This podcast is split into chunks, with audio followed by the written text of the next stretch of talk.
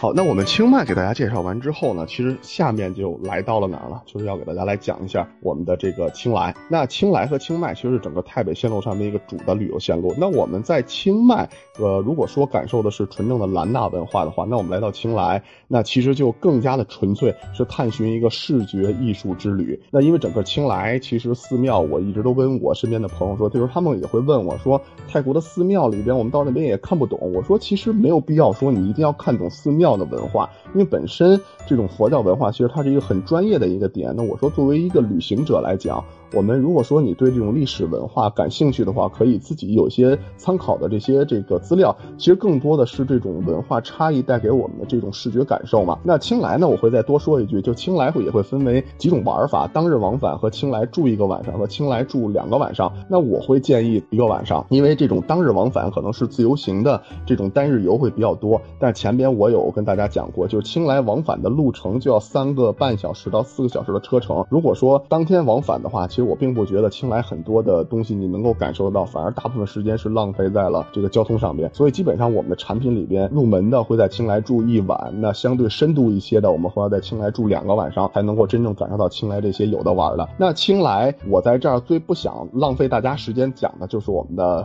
白庙、黑庙和蓝庙。这个已经算是青莱非常著名的地标了，我觉得大家可能去过没去过，都会在网上有看一些。但是我们要知道的是，就是青莱所谓的白庙、蓝庙和这个黑庙，其实它不是庙，就可能我们都习惯于这么叫，其实它是三个艺术家。那网上也有很多传言说他们是师徒关系，但其实这个没有什么非常准确的一个考证啊，可能三个。朋友吧，其实都谈不上是这个师徒。那他们不是真正传统意义上的这种佛教的寺庙，而是三个艺术家啊，他们自己对这个，就是他们可以算得上是自己的一个私人博物馆吧。那我们就来看一看这三个地方它有哪种区别啊？那首先来说这个黑庙，那黑庙的这个艺术家其实是这里边名气最大的，也是在现在国际上面身价最高的。那黑庙反而游客去到那边可能感觉。有点不太适应，甚至有人说比较这个看起来比较怪异。那其实黑庙首先看的是它的整体的一个，它所保留下来的是一个传统的兰纳建筑的一个风格，但它里面陈设的基本上是一些他自己对艺术理解的一种，就各种的算是摆件类吧。那因为我们在照片上面给大家也找过了，就是黑庙可能是我们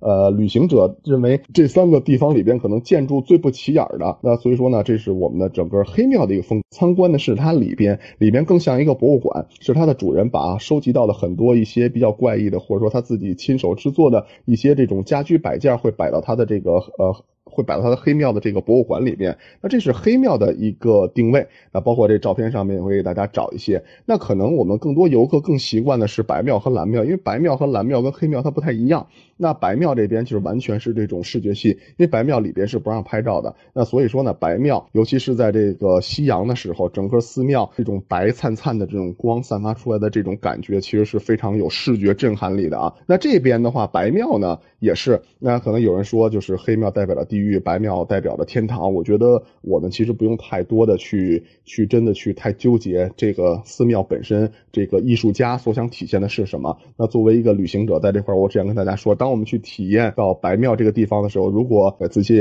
留一些照片的话。那会建议大家穿一些这种颜色反差跟这个白庙比较大的，因为你会如果说穿相同色系的，你就会发现到那边拍照实际上是拍不出来的。我因为我也实际啊碰到过很多的朋友，就穿的颜色的衣服跟他很靠的话，到那边拍完了其实都不太看出来人。所以说到那边如果想留一张很漂亮的照片，要选一个跟白色的颜色反差比较大的。那包括给大家找的一些照片都是一些比较好的角度拍过来，其实白庙这边拍一张照片回来感觉还是非常的震撼的。那个黄色的我。就跟大家说一下，就不用太跟他去合影了。那个是全球最奢华、最漂亮的什么啊洗手间？这是白庙的这个艺术家在这边修的一个金碧辉煌的洗手间。那我们知道就好了，到那边不用跟这个洗手间过多去拍照啊。还有泰国本宗教的神的一些雕像，这是白庙比较有意思的一个一个地方啊。然后的话呢，就是包括他们两个人的作品。那其实，在那，那可能大家都会觉得白庙更漂亮，但其实两位艺术家在国际上面他们的作品的拍价，其实是黑庙的这个主人，他的作品会被国际上更多的所接受。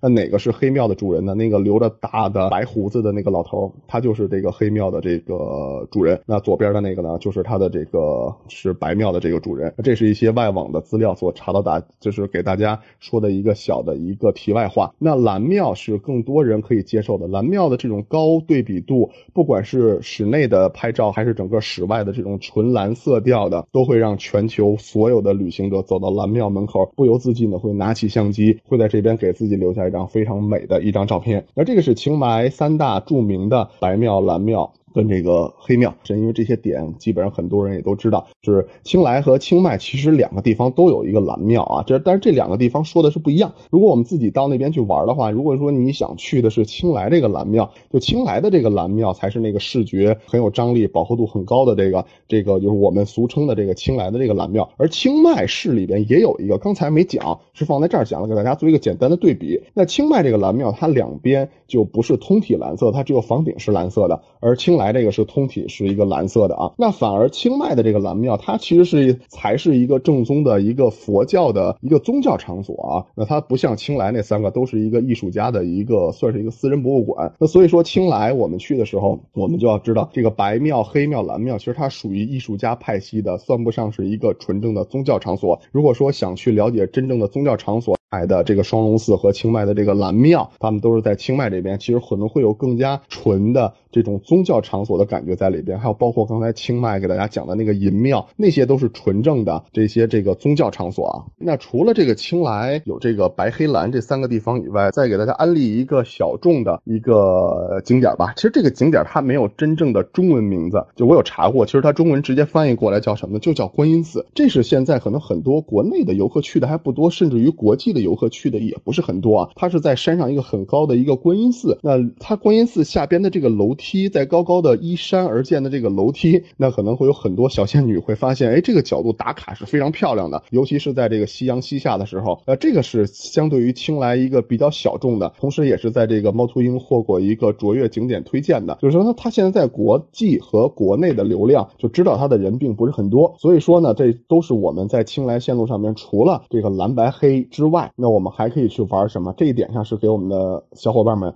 一个打卡点啊！这个高高很大的这个观音寺，它下边的楼梯有一个这个很漂亮、很壮观的双龙楼梯。那这个呢，就是叫做青莱的这个观音寺。那我们不管是自己包车去，还是我们到境外在地图上面去搜，那大家可以收好我给大大家的那个它的这个英文名字，因为现在在国内的百度地图和通的旅游地图上面还是搜不到这个地方的啊。所以说，这是给大家安利的一个比较有意思的一个青莱新的小众的打卡点。那接下来，其实我们的产品里边也有用过，呃，就是我们现现在的这种深度产品里边，其实也有用过这个地方。这个地方呢，个人的体验度是非常高的，就是青莱的这个翠峰茶园。其实我个人可能更喜欢管它叫翠峰茶院。这个地方，那其实青莱的这个翠峰茶园，在这个整。边我们去呃品一品茶园这个他自己产的这个茶，同时在一个很漂亮的建筑里边去欣赏整个茶园风光的时候，真的很像巴厘岛在德朗梯田上面去喝一杯下午茶，感受那种原生态。但是它比巴厘岛要更加厉害的地方是在哪儿？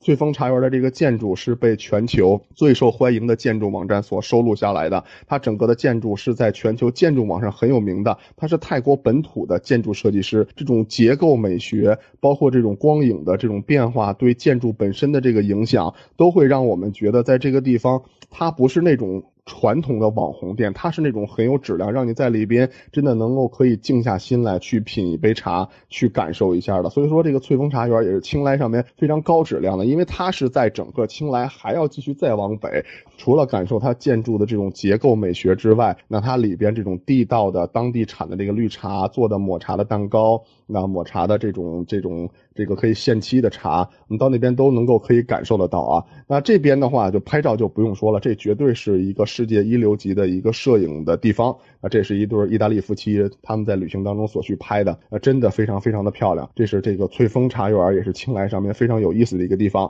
啊。我们接下来给大家看的这个叫什么呢？叫做这个绿野仙踪庄园。那这个绿野仙踪庄园啊，跟大家来说一下啊，就这个地方，它其实是跟天灯节的时候，我会建议大家到这个地方啊，就是绿野仙踪庄园，它能够感受到的是这个整个太北的这。风光，那到里边除了有这种田园风光可以感受到之外，这里边我们的产品里边还会包含给大家一个下午茶。那这个下午茶图片也是我们实拍的，它不是那种很糊弄人的，专门给团队吃的，就是清迈那种小文艺、很精致的那种感觉，小文艺、小复古的那种风格，会让大家在这个里边能够感受到。那到这边拍照片的话，就是那种田园风光的那种很安静、很舒缓的那种感觉。天灯节这两年会被国内的游客炒得很热，其实我不太建议大家在天灯节的时候，呃，到那边去传统的几个大的燃放点，因为人真的很多，你到那边没有任何的体验度。反而元宝山的这个绿野庄园，它的人流控制做得非常好，真的特别的浪漫。一个小伙子向他的女朋友去表白，就在这个，因为他的人也少，你到那边不管是欣赏天灯节，还是去真正的呃想去。拍一拍天灯节，还是想去感受一下，那都是一个很好的一个体验点。那所以说，再有去到清迈天灯节的时候，我建议大家不用眼睛老盯着那几个传统大的燃放点，反而可以看看这个绿野仙踪庄园。哎，我觉得这是一个非常好的一个点啊。好，那接下来的话呢，那后边呢我会抓紧一点时间。那有一个皇家农场计划，其实在整个的太北，它大家可能都会知道，就是金三角这个地方，其实这是一个非常有意思的一个点啊。大家都知道这个地方之前是以贩毒而著称。那其实我们从清莱。再一直往北走，就是到金三角了。那这个地方，当时泰国的皇室，泰国的九世皇，为了改善这种，那当地人老去种这个罂粟，那怎么办呢？他想把这种东西，把它有一个本质性的改观。那不让他种罂粟了，你总得让人家有饭吃。那所以说，就把当地当时种罂粟这个地方呢，国家就说我会有专项的资金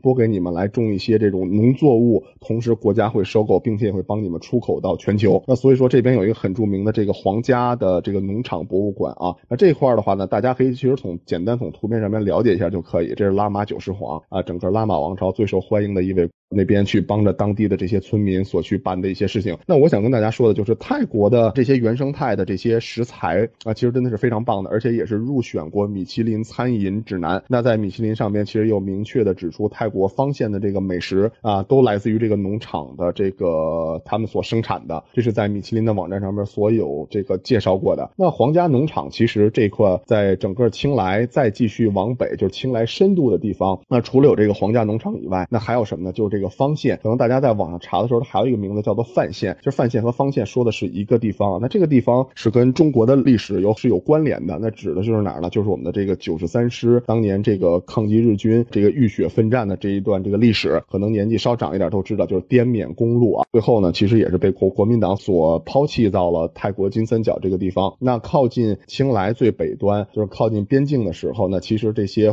呃九十三师的这些后裔，还有很多华人，其实就生活在。方县的这个万养村，它完全是华人的血统，同时这边还有保留的说中文和用中国字。那当时这些这些九十三师的后裔，他们没有泰国的国籍，是泰国的九世皇。那通过这些这个政治外交手段，也是也是告诉全国，我们要给这些人一个机会。同时呢，也是会给这些人的给了一部分人的这个泰国的身份。那所以在整个的这个方县里边，那当地的居民其实是很发自内心、很由衷的感谢啊泰国九世皇能够给。给他们到他们一个泰国的里边，其实来到方县，都会发现一个很有意思的，他们会把太皇当时跟他们说的这句话，会把他们都挂在家中。这是我泰国当地的朋友所告诉我的。他会跟我说，就在方县里边，当地的每家每户都会放上太皇说的这一句话，他们把它会做成一个做人的一个座右铭。那这边就大家可以感受一下，就先解决温饱，自给自立。大家可以详细的看一下图片上面写的啊，并且呢，家家户户和很多还会供奉着啊泰国九世皇的这个就是拉玛九世皇的这个照片。那那这个地方呢比较有意思的是什么？就这样的一个原生态的小村子，其实现在很多被泰国很多的这个艺术家啊所看重，到这边会有把它进行一种涂鸦的创作。呃，应该会在不久的将来，可能会有更多的游客会更加关注到青莱线路里边很深度的这样的一个地方，叫做方县，同时也是跟我们中国的九十三师这段历史是有一个呃历史切合点的啊，不要被太多的游客破坏到这个地方的一个原生态吧。这都算是青莱深度里边的一个小的地方。这边就。就会给大家推荐一个美食，就是九十三师的大部队火锅。这个我有问过当地的朋友，他们说这绝对是就是啊中国人所带过去的，它也不是泰式火锅，也不是中式火锅，就是我们的中式火锅把当地华人的这种口味整合在一起。那包括它食材上面都有什么，其实也都给大家有写过去。那这个九十三师的这个部队火锅，其实在泰国其他地方可能是品尝不到的。所以说有机会来青莱，你能够走到这个深度线路的话，如果能够来到方县这个地方啊，还是建议大家去尝一下的，因为这是真的是其他地方都尝不到的。那我这块呢就不耽误时间给大家讲这个边境游了，因为青莱再往北来讲的话，就是我们俗称的这什么，就是这个金三角。